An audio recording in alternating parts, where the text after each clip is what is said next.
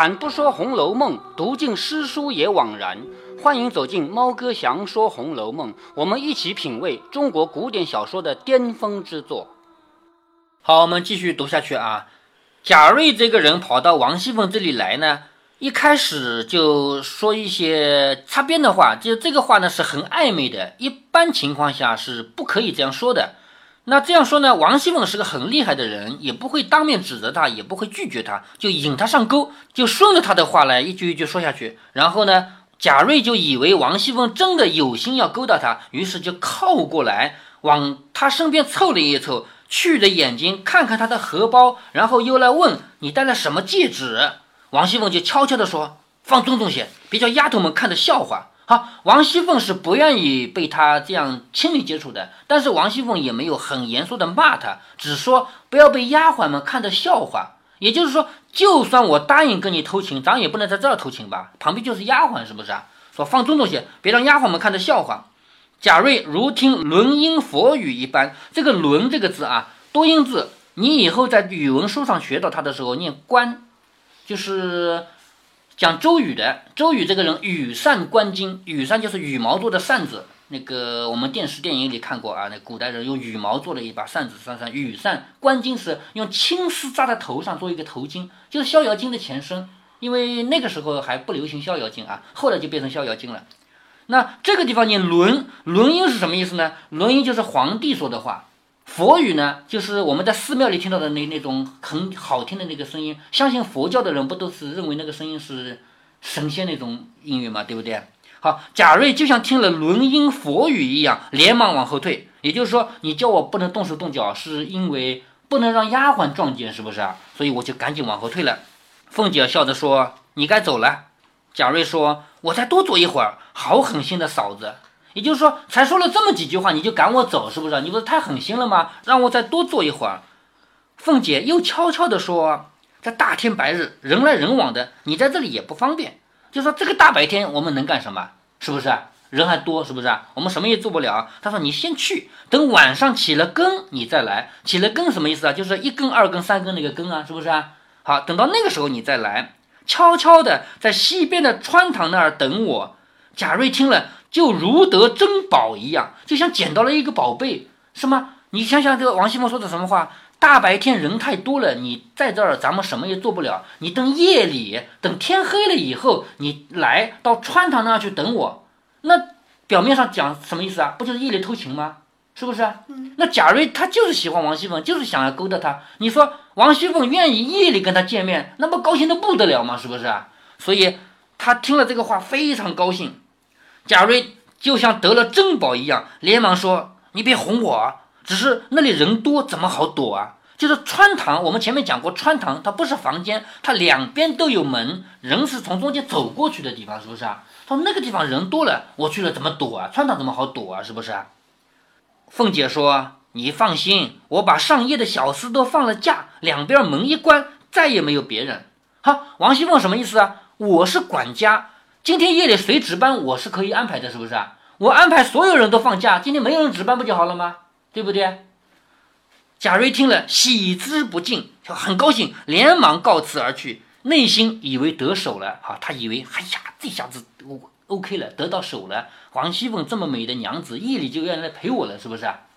坐在这里写，盼到晚上，盼。盼望一直盼望着到晚上，他回家肯定是看着太阳等他下去的，是不是啊？因为一直要等天黑嘛。盼到晚上，果然黑地里摸入荣府，趁着眼蒙的时候钻入穿堂，果然漆黑，没有一个人。但是往贾母那边去的门已经倒锁了，倒锁就是从另外一边锁上，锁不在这边，那就是要开也开不了，是不是啊？也就是说。前面我们讲过，穿堂是两边都有门，是可以穿过去的吧？他来到穿堂，发现那边通往贾母的那边已经锁上了，那这个穿堂就变成一边有门了，是不是啊？好，他在这里呢，就是往前走是走不通的，那他往后退能退得出去吗？待会儿再锁就关上了吧？所以现在是放他进来的，等于是一个口袋。往贾母那边去的门已经倒锁了，只是向东的门还没有关。贾瑞侧耳听着，半天不见人来，就是他不是等着王熙凤来吗？他侧着耳朵在那听，听了半天也没有人来。忽然听到咯噔一声，往东边的门也被倒锁了。好，这下子关起来了，是不是？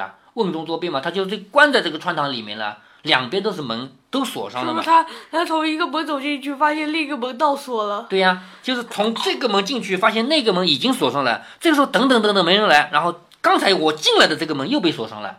这样的话，他不就彻底关在里面了吗？贾瑞急得也不敢吱声，就是这个时候。他要是喊一声“哎，别锁门，我在这里面”，他不就可以出去了吗？可是他不敢喊，为什么？因为在这样的大户人家，每天夜里都有人巡逻。巡逻的人如果发现有不正常的人，那个时候有没有电灯？是不是啊？那时候不像现在这么亮，先打了再说啊！我管你是谁呢？因为一般都是小偷，是不是啊？那抓到小偷难道还客气吗？是不是啊？所以他不敢喊。再说，如果说喊了以后说不要打我，我是贾瑞，那再问你，你贾瑞，你到这儿来干什么？那你能说我是来偷情的吗？是不是啊？也不能说，是不是？所以贾瑞站在那不敢出声音，他就是来做贼的，因为偷情也是偷东西嘛，是不是？他就是来做贼的，所以不敢出声，只得悄悄的出来，将门焊了焊，就是摇摇那个门，看看还能不能开。他不是想要出去吗？将门焊了焊，关得像铁桶一般，就是这回彻底走不了了。此时要求出去也不可能了，南北都是大房墙，也就这个。房子啊，这个走道是东西向的，一头往东，一头往西，南北两面呢是很高很高的墙，就是那是别的房间的墙嘛，是不是？好，东西两个门都已经关上了，这个时候那个墙那么高，穿那个穿墙是呃是不是通南北通东西的？哎，对，通东西的，所以南北是大房墙呢，要爬那也不可能。你说这种笔直的墙怎么爬上去啊？不可能爬。南北都是房间。对对对，都是大房子，不一定是房间啊，就是大屋子。这屋内又是过门风，你别忘了，这不是房间。如果这是个房间，还有点凉，呃，有点暖和的，是不是？可是这不是房间，风是直接能吹过去的，所以呢，空落落的。现在正是腊月天气，你别忘了这个季节啊，是刚刚过了冬至，对不对？冬至不是一年里面天日最短的一天嘛，冬至嘛，是不是？好，这一天。正是腊月天气，夜又长，这个你知道的吧？夏天里边是白天长，冬天是夜里长，这个懂的吧？你在那个图上能找到大概在什么位置吗？啊？在什么位置？书里不是写去贾母那边的门被锁上了吗？所以这个一定是在王熙凤和贾母中间，王熙凤的院子和贾母院子中间。嗯，中间不是倒梯吗？呃，这个图画的已经太简单了，中间肯定是有穿堂的，是吧？穿堂，嗯，我还是搞不清穿堂是什么样。穿堂是什么样？那你去过紫禁城的，你有没有发现一条一条有有大概有两个这个房间这么宽的路，两边那个房间高的不得了的城墙，有没有看到？嗯。两边都是红颜色的墙，高的不得了，那条路那就穿堂呀，两边还都可以锁起来的。在紫禁城的哪个位置？我现在把图打开来给你看啊。好，这是这是紫禁城的图。我们玩过的区域是主要是这一块有颜色的区域，对不对？嗯。好，如果再放大，在这里不是六个宫吗？嗯。是不是啊？这六个宫里面，这个横着的这条路就是穿堂呀，两边都有门可以锁起来。一旦锁起来，你不就锁在这个门这个穿堂里面了吗？原来是这个。对吧？那就穿堂呀，知道了吧？好，现在他实在是走不了了。现在是腊月天气，夜又长。我刚才问你了，夏天是白天长，晚上短；冬天是晚上长，白天短。这个你知道吧？知道，还知道的吧？这个是腊月天气，夜又长，朔风凛凛，就是那个北风吹得很冷很冷。请鸡为什么还会有啊星空的图啊？呃，这个不管它。朔风凛凛，青鸡裂骨。青是入侵，鸡是鸡肉，就是那个北风那么冷的风刮过来，就像刮到肉里面那穿堂应该不只有两个门。这个穿堂当然不止两个门，但是《红楼梦》这个穿堂肯定只有两个门呀，是吧？朔风凛凛，青鸡裂骨。这个青是入侵，鸡是鸡肉，就像那个很厉害的北风，很冷的北风，就像刮到你的肉里面去一样。你有没有有没有这样的感觉啊？北风刮得那么冷，有没有过啊？就像要把人的骨头吹裂一样。那个很冷的天气，一夜几乎不曾冻死。就是冬天最冷的时候，冬至过后不是最冷的时候嘛？这么冷的天，他被关在穿堂里面冻了一夜。好容易盼到早晨，只见一个老婆子先将东门开了，进去叫西门。也就是说，他开东门是从东边开过来的，开了以后，西门他是不没法开的，因为要从那边开，是不是啊？嗯。所以那个老婆子开了东门以后，到那边去叫西门，叫那边的人从那边打开西门。这个时候，贾瑞瞅他背着脸，就是看这个瞅是看的意思啊。贾瑞看他背着脸，一溜烟的抱着肩跑了出来，抱肩就是这样，这样。不冷吗？是不是冻了一夜嘛？冷的那个样子，抱着肩跑了出来。幸而天气尚早，人都没有起来，从后门一进跑回家去了。就这个时候太早了，别人都没起床呢。你说那个婆子起来开门的时候，那当然是很早很早了，是不是啊？这个时候一溜烟跑回家去了。原来贾瑞父母早亡。好，现在开始介绍贾瑞了啊。前面贾瑞出过场，就是在顽童闹学堂打架的那一回。贾瑞他不是一个相当于学校里的副校长嘛，对不对？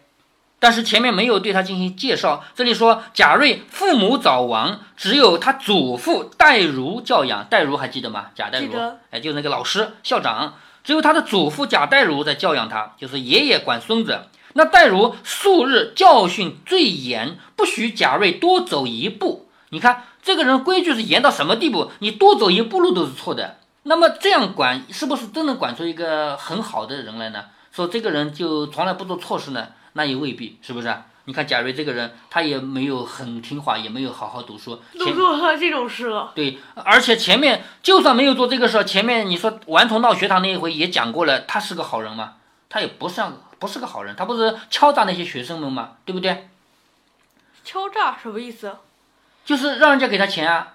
他不是明明那打架的起因不就是因为他帮着那个金融？去骂香莲吗？那天明明是金融不对呀，是吗？嗯。所以说到底，贾瑞这个人在打架里面是负有责任的。如果他一开始秉公处理，说金融你不能胡说八道，这样的话哪里还有后来的架打起来啊？是不是啊？所以这个人确实也他是他是不是自讨苦吃？哎，对呀，那谁想到后来会打成那样呢？他也一步一步走到这一步的嘛，是吧？好，现在你看啊。这个人，他的父母早亡，他的祖父贾代儒呢，教训最严，不许贾瑞多走一步，生怕他在外面干嘛呢？吃酒赌钱，荒废学业。就吃酒赌钱，懂的吧？懂。那荒废学业就是不读书嘛，书读不好嘛。今见他一夜不归，只料定他在外面非饮即赌，就是说。一夜没回来，那爷爷就是想了，这个小家伙一整夜不回来，那肯定是在外面喝酒赌博了，是不是啊？肯定在想这个嘛？哪里想到他是做这个事儿，就是想要去勾搭王熙凤，被王熙凤动了一夜，他那怎么也想不到嘛。因此他在家气了一夜，就是这个老头子他也一夜没睡觉，在这家里生气。贾瑞也是捻着一把汗，就是贾瑞回来也怕的，怕他爷爷生气嘛，是不是啊？少不得回来撒谎，说往舅舅家去了，天黑了就留我住了一夜。就是我是到舅舅家去的，因为回来的时候天已经很黑了，舅舅就留我在他家住了一晚上。贾代儒说：“自来出门，非禀我不敢擅出，如何？昨日私自去了。”在《红楼梦》里面，每一个人说话都有他的个人特色。比如说吧，王熙凤，因为王熙凤不读书，所以她的说的话就是大白话，我们都能听得懂的。而贾代儒这个人，他不是当老师的吗？当校长的吗？当校长说明他学上学自己读书读得好，是不是？所以他说话说出来就文绉绉的。他说：“自来出门，非禀我不敢擅出。”这个话就是自古以来就是自来啊，自来就是自古以来的意思。自古以来，你要出门，没有告诉我，没有得到我的同意，你是不可以出去的。如何昨日私自去了？你昨天怎么能偷偷摸摸出去了？据此一该打，何况是撒谎？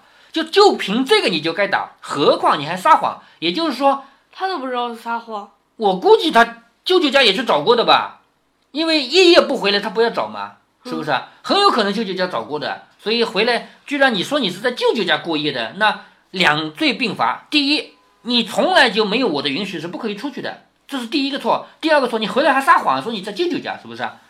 因此发狠到底打了三四十板。你看那个大板子，以前打打人不是像我们现在这样这么吃啊，这样大的板子就是木板、竹板之类的，这样大的板子打了三四十板。不许他吃饭，要他跪在庭院里读文章，一定要补出十天的功课。也就是说，现在你饿着肚子，你挨了打，你还要跪在院子里面读书，给我把十天的书给我读出来。十天的书，对呀、什么意思啊？你本来每天读一篇，你就十天就要读十篇的嘛，嗯，对吧？你就跪在这儿给我读十篇嘛，就这个意思嘛。贾瑞被冻了一夜，又被苦打，而且饿着肚子，跪在封地里读书，其苦万状。就是吹风的地上嘛，外面不是有风嘛，跪在那个有风的地方去读书，其苦万状，就是苦的不得了啊。这个时候，贾瑞的前心犹是未改，也就是说，贾瑞之前的那颗心还没有改，犹这个犹是仍然的意思啊。贾瑞之前的那颗心还没有改，现在已经被啊折磨的半死了。哎，对你还没死嘛，不是？好，他再也想不到是王熙凤在捉弄他。过了两天，得了空又来找凤姐。你看，又过两天，他不是挨了一冻，又挨了打吗？过两天又好了吗？好了以后又来找王熙凤。凤姐一看他，你知道王熙凤会怎么处理吗？王熙凤看到他会说什么？假如和之前，呃，假如那天是呃实在没办法的，不是，你这个还属于，这属于叫不够厉害。如果说那一天对不起啊，那天我没空出来，这个就属于下策，你就你自己承认错了，是不是啊？王熙凤怎么可能这样？王熙凤一看到贾瑞就说：“你那天干嘛不来？说好来的，你怎么不来？”就反过来将人家一军，知道吧？这个叫什么？这个叫栽赃，是不是啊？王熙凤这么厉害的人，当然你是不可以比的。如果换了你，你最多说：“哎呀，对不起啊，那天我没空啊，是不是啊？”他不是，他就说：“你怎么不来？你说说好来的怎么不来？”贾瑞急得赌声发誓。你看贾瑞这个人急啊，谁说我没来的？我来了，我如果我骗你，我天打五雷劈，肯定这个话是不是啊？赌声发誓。凤姐见他自投罗网，少不得再寻计，令他知改。就是王熙凤一想，我动了你一夜，你居然还没有悔改，你还敢来找我，那我就只能再来一个更厉害的招数了，对不对啊？于是又约他说，今天晚上你不要在那里了，就是那个地方不好，那个地方如果有人的话会撞到的，你不要在那里了，你在我这个房后面小过道里的那一间空屋子等我，可别莽撞了啊！就这回不在穿堂了，在房间里面了，只不过不是我这个房间啊，是我这个后面有一个空屋子，是不是？到那里来等我。贾瑞说：“真的？”凤姐说：“谁骗你呀、你不信就别来。”贾瑞说：“来来来，死也要来。”你看又说了一个死，是吧？死也要来。凤姐说：“这回子你先去吧。”就是的确说对了。哎，对，说这回子你先去吧，就叫他先走。贾瑞料定晚间必妥，就是贾瑞一想，前面是叫我在穿堂里等的，这回叫我在房间里等，那总不会有错了吧？是不是啊？所以他料定晚间一定会妥当的嘛，于是就去了。凤姐在这里点兵派将，设下圈套。好，点兵派将什么意思啊？打仗了，派兵派将，也就这次是有人合作了，是不是啊？之前他只要一个人就够了嘛，把人家给动一夜嘛。这回一个人是不够了，要安排人一起来陪他完成这个毒计了。那贾瑞只盼不到晚上，你看他回去，他又是盯着太阳，你怎么还不下去啊？你怎么还不下去？一定是这样的，是不是啊？只盼不到晚上，偏偏家里亲戚又来了，只等吃了晚饭才走。那天已有掌灯时候，又等他祖父安歇了。你看这里作者又来开始来玩花样了啊！你还记得《雪山飞狐》里的写法吗？里面已经打架打得快死人了，外面慢慢吞吞的写，说这个花要这样摆，这个箱子不能横过来放，要这样放。哎，那个猫要当心，那个鹦鹉要当心，是不是啊？就是那边越急，急得要出人命了，这边越要写得慢，写得啰里啰嗦，这样读者的心才会被你吊得高高的嘛，是不是啊？好，这里你看贾瑞在盼着，怎么天还不黑呀、我就要天黑，我就要赶紧天黑了就要去。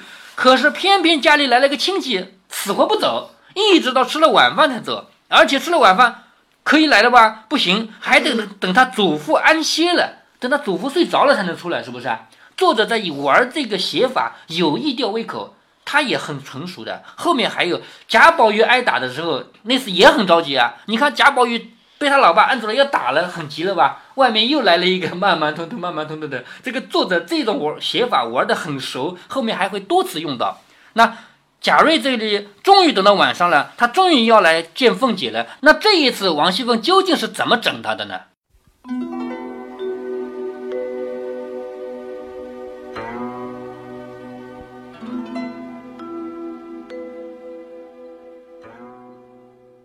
贾瑞在穿堂里被冻一夜，这种滋味，猫哥不管怎样讲，女儿都不会有体会，因为他这代人根本就没有冻过。我小时候属于保暖最差的，但却是同学里面唯一不长冻疮的人。当时所有人都不知道原因，连我自己也不知道为什么就我不长冻疮。现在当然知道了，因为冻疮是内外原因共同作用的结果，与人的基因也有一定的关系嘛。所以，容易生冻疮的体质是遗传的，不容易生冻疮的体质也是遗传的。我们家根本就没有一个人生过冻疮嘛。为什么我说我的保暖最差呢？因为我们家特别节约，节约在人生的任何一个方面，包括吃和穿。所以衣服也是最差的，棉被也是最差的。所以《红楼梦》里说到的清肌裂骨，我是深有体会的。有一年我上高中的时候，我品尝到了此生最大的寒冷。先说一下大前提啊，我上高中和大学花的钱全靠我母亲辛勤劳作，一分一分的攒起来。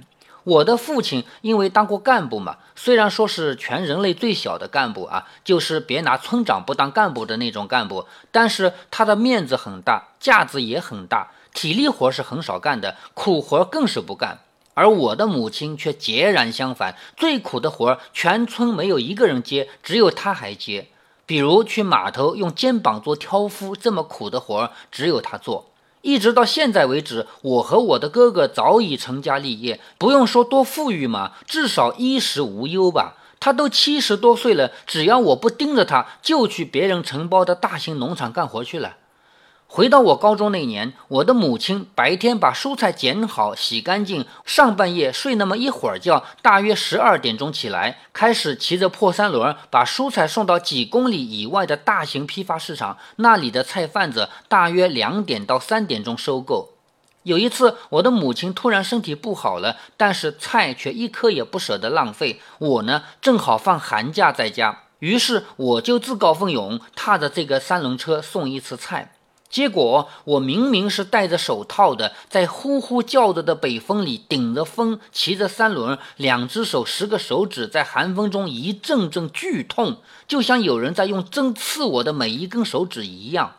当时我能做的是轮流把两只手放在嘴边哈气，但是稍有经验的人都知道，哈出来的气很短暂的有一丁点暖和，接下来带来的是手套加倍的潮湿，加倍的寒冷。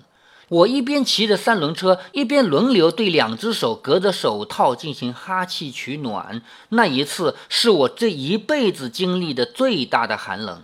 所以，《红楼梦》里的贾瑞在穿堂里被冻了整整一夜，这种感觉，曹雪芹用“清肌裂骨”四个字来形容，真是太贴切了。